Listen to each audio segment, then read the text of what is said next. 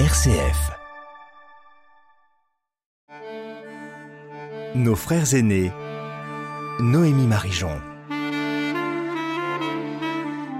Bonjour à tous et à toutes. La semaine dernière, nous avons parlé avec monsieur Jacques Semelin du rôle des protestants dans la survie des juifs pendant la Seconde Guerre mondiale. Vous avez souligné que si les protestants ont un rôle important dans la défense des populations juives, les catholiques, qui étaient majoritaires, ont aussi pris leur part dans ce sauvetage. Alors vous avez écrit plusieurs ouvrages sur la question, notamment Une énigme française ou Persécution et entraide dans la France occupée, comment 75% des juifs en France ont échappé à la mort. Bonjour monsieur Semelin. Bonjour. Pour commencer cette émission sur le rôle des catholiques dans le sauvetage des juifs de France pendant la Deuxième Guerre mondiale, j'aimerais qu'on parle, et c'est dans la continuité de ce qu'on a dit, et notamment des stratégies imbriquées d'illégalité et de légalité, des actes de faux baptême. Qu'est-ce que c'est qu'un acte de faux baptême? Ça vient euh, sur le tas, si j'ose dire, parce que des, des juifs, euh, en, par exemple en, en 41, vont voir des prêtres, des paroisses, en leur demandant dans des actes de faux baptême, comme quoi ils sont chrétiens et pas juifs. Donc ça sert pas uniquement pour les enfants? Ah non, c'est aussi pour les adultes.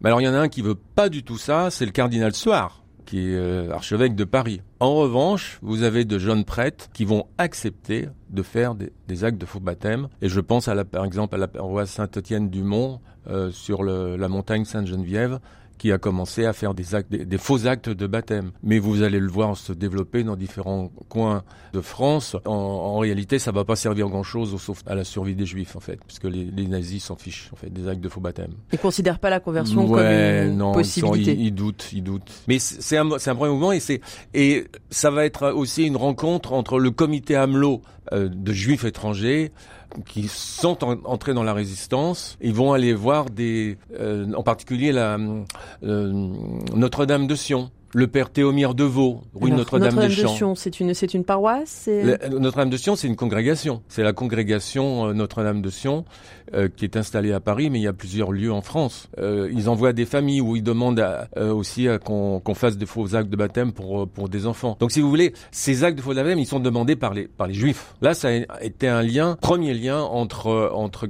juifs et catholiques, dans l'aide. Mais après, on a dit aussi un mot, dans les camps du sud de la France, eh bien, vous avez avoir des catholiques qui vont être impliqués, et je pense à, à l'abbé Glasberg, très proche du, du cardinal Gerlier. Cardinal Gerlier, un personnage un peu controversé. Ah bah oui, ça c'est au moins qu'on puisse dire. Il faut rappeler simplement que le cardinal Gerlier, primat des Gaules, dit euh, devant Pétain en novembre 1940, France, la France c'est Pétain et Pétain c'est la France. Bon, alors, il exprime quelque chose que la majorité des Français ressentent en fait. Hein et c'est une sorte d'adoubement de l'Église catholique au, au régime de, de, Vichy. Il faut simplement avoir la, la sociologie religieuse de l'époque. Près de 90% des Français sont baptisés catholiques. Hein. Donc euh, c'est la grande majorité. C'est la crasante majorité et la moitié vont euh, probablement à la messe tous les, tous les dimanches. Donc ça n'a rien à voir avec le protestant. La Alors, force va... de frappe est différente. La finalement. force de frappe est très différente. Nos frères aînés. Noémie Marijon.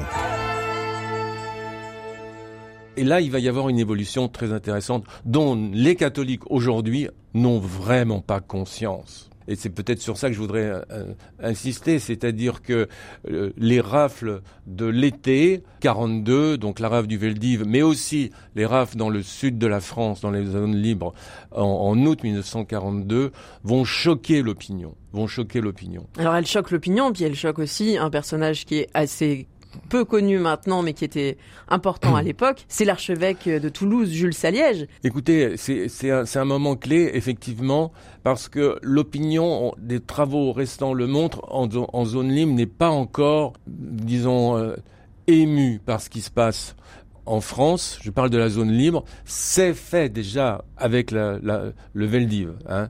Les gens sont choqués qu'on arrête les femmes et les enfants. Euh, c'est pas tout à fait le cas en, en, zone libre. Mais ce qui se passe, c'est que les, évêchés, ils, travaillent avec des associations, ils travaillent avec des bénévoles, etc. Or, il y a des rafles qui commencent dans, euh, la, région de, de Toulouse euh, début août. Et là, vous avez une femme, encore une femme, Thérèse Doty, qui va rapporter les scènes horribles qui se passent dans, euh, dans le diocèse. Et Saliège, qui est donc archevêque il n'est pas cardinal, il sera fait après la guerre, euh, est absolument horrifié de ce qu'il apprend. Il se, fait remarquer, si j'ose dire, pour, pour, son soutien aux Juifs dans les années 30. Ce qui n'a rien à voir avec un autre cardinal, enfin un cardinal, le cardinal Baudrillard qui est à Paris, mais qui collabore de façon éhontée avec les nazis. J'aimerais quand même que les catholiques aient conscience d'un point de vue politique de ce qui s'est passé dans ce pays. Il y a des protestations de certains évêques, mais à la base, des prêtres, des religieuses vont entrer dans l'aide envers, les juifs de façon vraiment précoce. Mais ce qui se joue à l'été 42, c'est la protestation euh, de Saliège. Parce que sur la base des, comptes rendus qu'on lui fait de ce qui se passe dans son diocèse, il va se mettre à écrire pas tout seul, il, y a une petite équipe. Il faut savoir qu'il y a on peut parler d'une résistance catholique dans le sud-ouest de la France avec Montauban et Toulouse. Et donc là, vous parlez du 23 août 42, de, la de la lettre pastorale voilà. Clamor Jérusalem. Quelles ont été les répercussions de cette lettre? Qu'est-ce que, ça provoque? Alors attendez, la répercussion. D'abord le texte. Les, je le cite de par cœur. Les Juifs sont des les Juifs sont des hommes, les Juifs sont des femmes, les étrangers sont des hommes, les étrangères sont des femmes. Tout n'est pas permis contre eux, contre ces pères et mères de famille. Un chrétien ne peut l'oublier. C'est 25 lignes.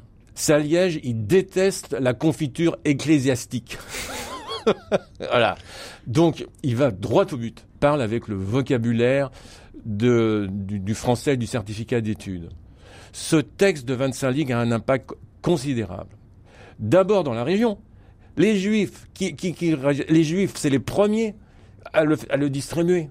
Euh, on a des preuves. Et puis, il va y avoir un, un national, c'est-à-dire c'est le texte le plus diffusé par la presse clandestine. Il va se retrouver lu à l'antenne de la BBC début septembre, et euh, il va se retrouver dans le New York Times euh, le 12 septembre. Mais quels sont les catholiques qui en France sachent cela, ça? Parce que c'est un, c'est un tournant. L'aide pastorale de Saliège a un impact considérable. Et ça va développer l'aide vers les juifs à ce moment-là et, le, et, le, et, l'émoi de, de, de, de l'opinion. C'est, très probablement à ce moment-là qui, qui se passe ce, ce, ce, ce, changement et euh, l'ancien directeur de la vie, Jean-Pierre euh, Denis, a écrit un très beau livre, Les enfants aussi, pour raconter comment sa, sa, sa maman, qui était une jeune fille, Poc, a été sauvée par euh, une communauté religieuse qui faisait aussi de, de, de, l'école, par une, une, religieuse qui a entendu le discours de, Saliège.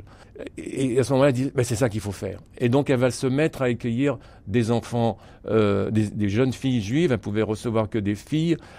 C'est ce qui va se provoquer aussi du côté de Gerlier à Lyon. Parce que Gerlier, il a sa face collabo, si j'ose dire. Et puis il a sa face, vous n'aurez pas les enfants. Et il a sa face, vous n'aurez pas les enfants vous n'aurez pas les enfants. C'est la rafle de fin août 42. Il y a des enfants et des adultes qui sont euh, rassemblés à Lyon, près, enfin, près, de, près de Lyon, à Vénissieux. Euh, et euh, alors toutes les associations juives se retrouvent là. Ils sont tous ensemble. Il y a le Secours aux enfants, il y a la CIMAD, il y a euh, les Amitiés juives-chrétiennes. On n'en a pas parlé de, TC. Il y a Glasberg, etc. Ils veulent tous sauver les enfants. Ils prennent, ils arrivent à sauver une, centaine d'enfants et Gerlier, au terme de ça, va dire au préfet qui veut récupérer les enfants, vous n'aurez pas les enfants. Et il va aussi s'exprimer publiquement le, le 3 ou 4 septembre 1942. Donc,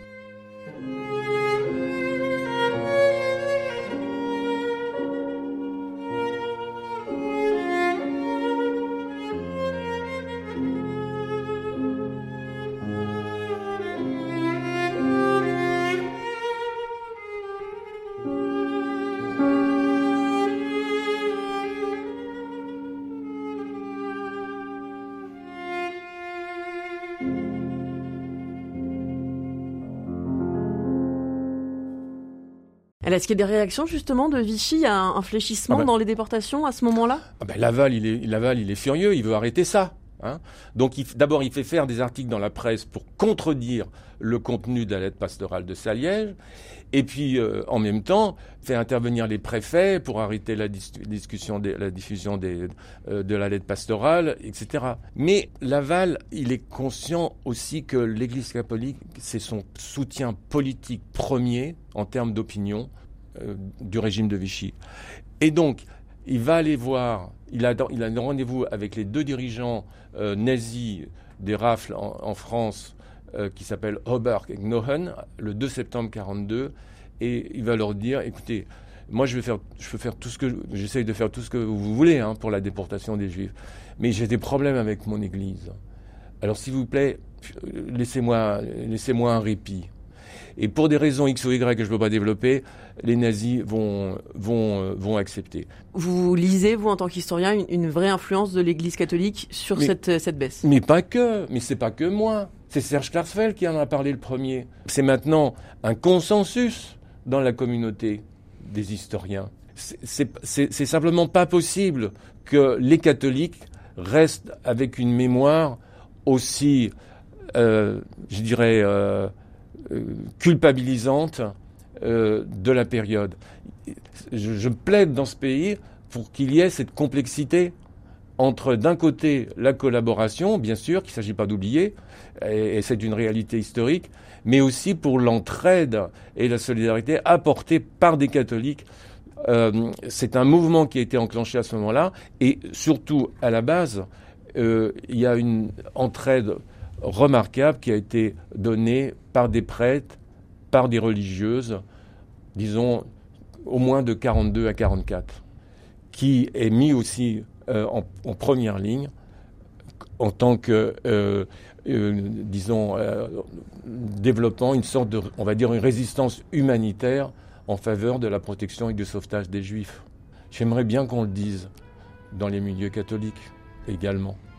Merci beaucoup, monsieur Semelin, pour cette série de trois émissions sur la survie des Juifs en France entre 1940 et 1944. Bon été à toutes et à tous à l'écoute de RCF.